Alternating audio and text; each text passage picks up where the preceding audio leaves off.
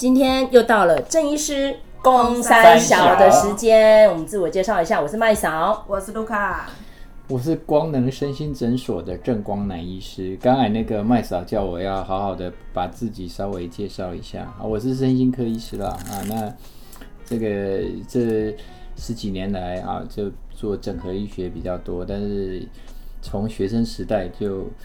自诩为伪文青啊，所以也看了不少电影啊，然后也喜欢思考一下电影啊，所以才有这个荣幸跟麦嫂还有卢卡啊，可以一起聊聊电影啊。今天好，我们这一集呢要应援一下哈，那个阳光普照啦。好，所以今天我们正义是公三小的主题呢，就是这个前年的金马奖最佳影片《阳光普照》。医生说她怀孕，他说是陈建和的。你儿子真的蛮厉害的，人进去了还留个脏屁股在外面给我们擦。小声一点。写实家庭剧爆发亲情黑暗面，国片《阳光普照》在金马入围十一项大奖，夺得六奖，现在更要上国际舞台，宣布进入奥斯卡最佳国际电影初选短名单。这小儿子好不容易回来，你帮他了吗？到底要我怎样？上次不是说最后一次吗？你连这个机会都不肯给他吗？阳光普照代表台湾参赛，不负众望，挤进前十五强，从全球九十三部电影当中脱颖而出。而这也是睽违九年，继八十四届的赛德克巴莱之后，再度进入短名单。如果进入最终正式入围名单，就是相隔二十一年，台湾电影闯进奥斯卡战场。因为我们在录音的当下呢，那个金哎啊金像奖应该是十五号，奥斯卡金像奖对，三月十五号要公布到底这个。呃，真正的入围是四个嘛？这是四个还是五个？好像是五个啦。五个，我记得。因为阳光普照进到前十五嘛，所以最后还要再筛掉三分之二，看有没有机会进到前五。但我们有个应援团的团长，对国家国际影片应援团团李安很喜欢这部片子。然后刚刚呢，我们有呃得到一个讯息，就是我们一个朋友，就是那个库德族的。呃，许善德，他之前有来上过我们的节目。许善德作家，对对，大作家许善德，他说他们库德斯坦非常多人喜欢阳光普照，他觉得不输寄生上流。哎，那刚刚我们突然提到那个，哎、欸，我们这部片好像没有讨论过，所以今天很开心又可以跟郑医师一起来分享阳光普照这部电影。那郑医师说他很有感，那先让郑医师来分析一下好了，哪几个点让你很有感？我先问你，你我我看这部电影，我有掉眼泪。有掉啊，一定掉了，哪有不掉？你在哪里掉？他儿子摔下去那一段我就掉了，我哭得很惨呢，因为我很了解他的心痛啊。我其实已经忘记了，整部片都泪点呐、啊。对啊，就是尤其柯淑勤好会哭哦、喔，柯淑琴一掉眼泪我就跟着哭了。他哦，他那一次没有拿影后，我就好可惜。为我觉得那个里面能哭的点太多了，对，就是包括说那个呃，就是就是你刚才讲那个大儿子。然后还有二儿子，然后二儿子的那个诶诶、小女友，嗯，好，然后反正到处都是泪点。对啊，真的，大儿子的女友也很可怜，补习班那个同学也很可怜，对、嗯，太多了啦。你要讲真的爆哭，我个人说我就是那个。然后还有就是那个。我们都不要忘那个染金发那个恐怖的刘、嗯、冠廷，他其实 蛮心酸的。他他演很好啊，蔡桃，啊啊、他演到在里面叫蔡桃，他让人家毛骨悚然啊，得奖啊，对啊，而且他他演的那种感觉，就好像我们那个看那个同学麦纳斯啊。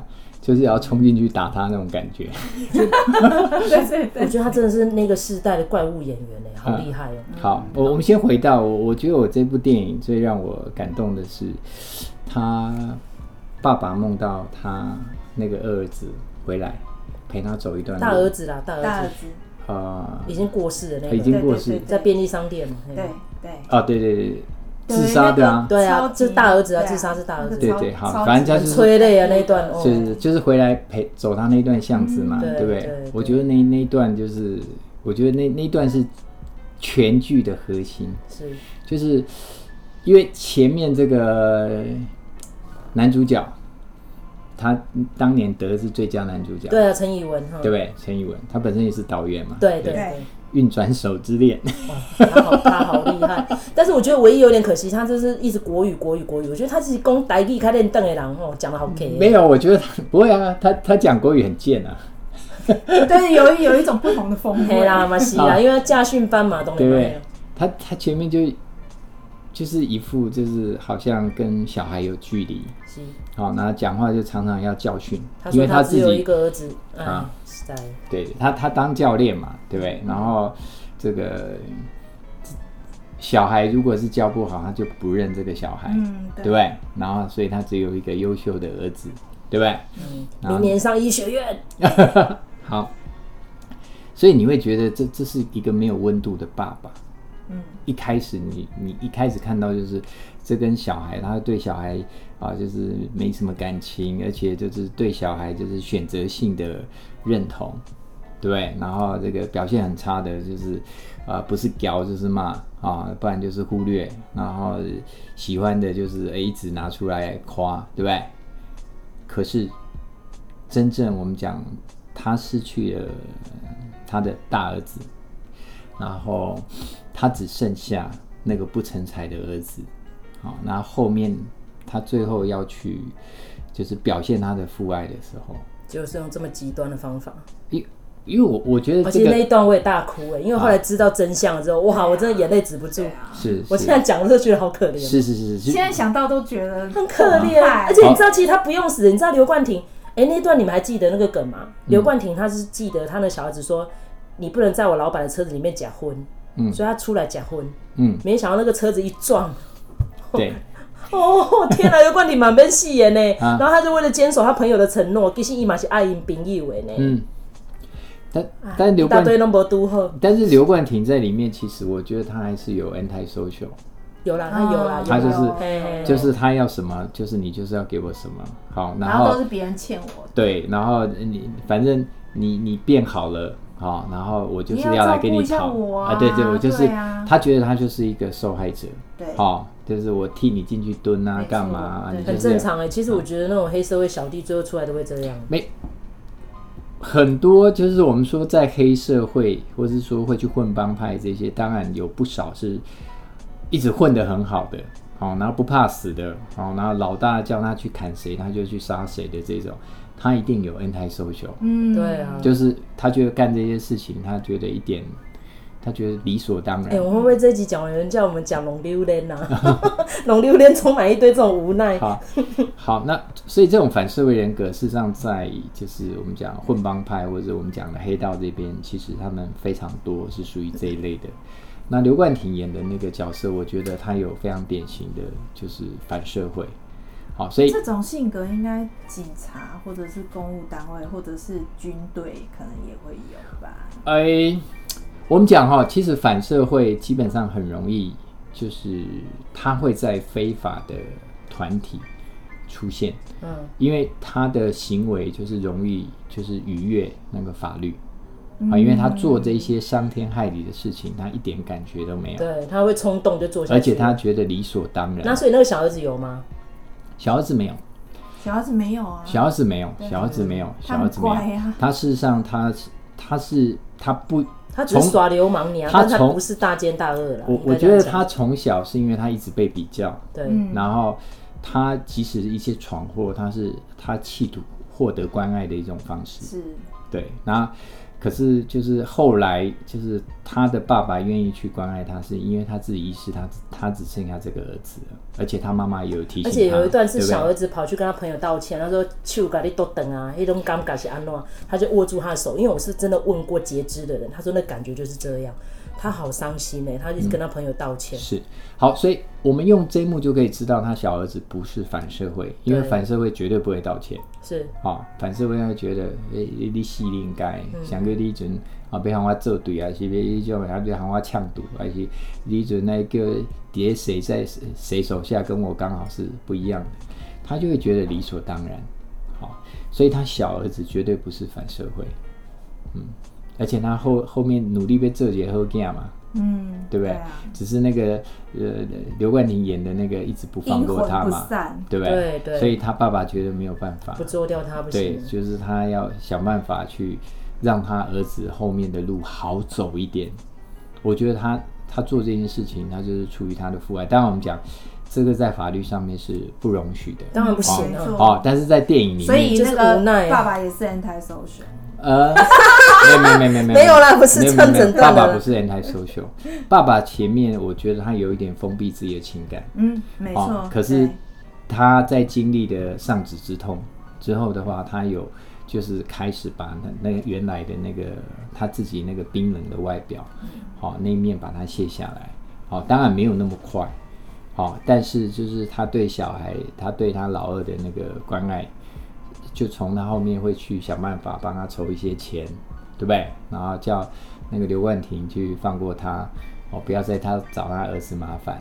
结果他发现刘冠廷就是怎么样都不会放手，他才想，那我不做了你不行。其实我觉得他老爸吼还有很多种手段可以做，不需要做这样的事因为迟迟早对啊，迟早会变康的。但是我不得不提到一个演员，我最近在关注他，就是张在兴。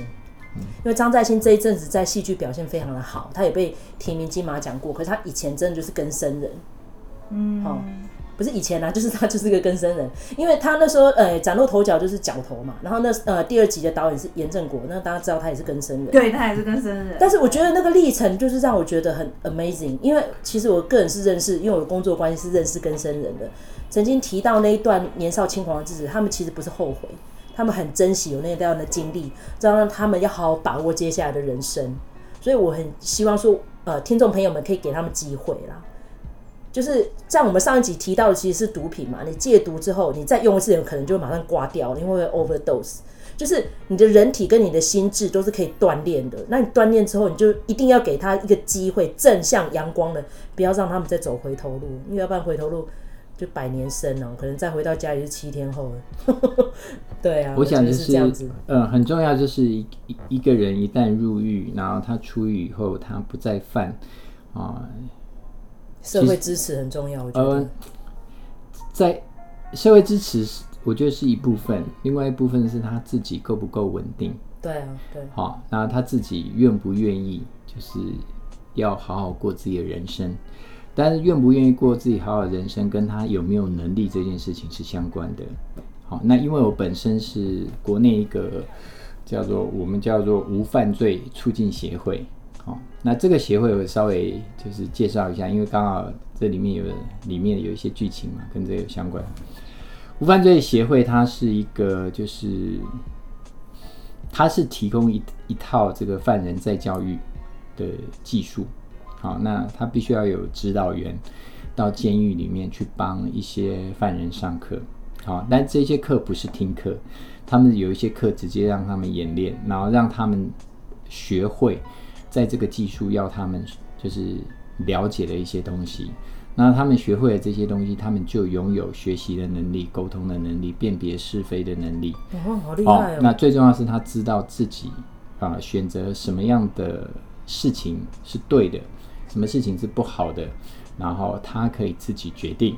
好，所以我们说你拥有这些能力以后，这时候你回到社会，不管社会对你的支持是强或是弱，你会再去作奸犯科的几率其实低很多。我这个我们叫哈，它的英文叫 crime none，crime 就是那个犯罪嘛，那 none 就是没有，它是所以我们叫无犯罪。它在印尼啊的监狱系统。就是预政系统里面，他们去执行他的那个，就是没有再犯。我们讲没有再犯，就两年之内没有再入狱，他可以达到百分之九十几。你把那个网址再提供给我们听众朋友们，如果想要了解的话，可以点进去看。那最重要的是，他们里面的这些讲师都是原来在监狱里面就是接受这个我们叫做无犯罪，就是 criminal。这个课程的学员，他们结业以后再去受训，成为指导员，然后再去其他的监狱去当指导员。他们以前是跟生人哦。我是说，在印尼，他为什么可以这么成功？因为他是有说服力的。用过来人来，就像我很乖鬼，可是我现在是教人家怎么样不要再进来，嗯，而且人家看到他的状态就是非常的正向阳光，因为他的状况是很稳定的。好。印尼使用这个技术，他们的那个就是接受过这个技术，然后可以结业的再犯率低到就是不到百分之五，他百分之九十几都是成功，就两年之内没有再犯。厉害，对，那国内现在有一些就是企业家啊，他们愿意就是他每年自己募款募几百万，然后呃，就是为了，就是因为他在里面教材要钱，然后给指导员，你要给他们那个车马费啊，不是车马费，他们那段时间生活，他等于是领你的薪水。哦哦呀，然后你要跟监狱要去谈这个计划，监狱要核准。哦，在法务部，他基本上他们是核准，只要监狱他们同意。好，那就是在它是一个 foundation 了吗？基金会了吗？它是一个，它是一个。哦，foundation 那就可以自给自足，通常是这样啊。是，对啊，然后在外界抖内。但最重要是它是，但是大部分的钱是他们自己企业家募的。有有有，很好。啊，他现在理事长是一个国内电子业的一个董事长，他非常的发心。嗯嗯，叫蔡理事长蔡国志。哦，嗯，很好。历经。对对对。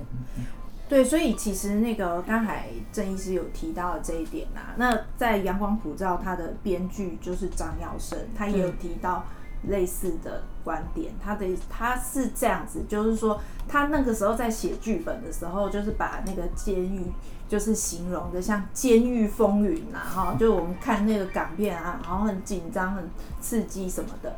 他说，实际上去看的的之后，他发现其实现在的那个。诶，现在的监理哈、监狱政啊哈，都是比较是属于教育性。他觉得他觉得说那个里面比较像。哎，没有，我要更正一下，因为他其实是少年犯呐、啊嗯，少年犯当然是学校啦。嗯嗯。但是问题是说，你还要看各地监狱。哎，像我是进去监所过的人，真的待遇差别好多，因为还是有人满为患的问题对，对，就是所以其实就是呃我们。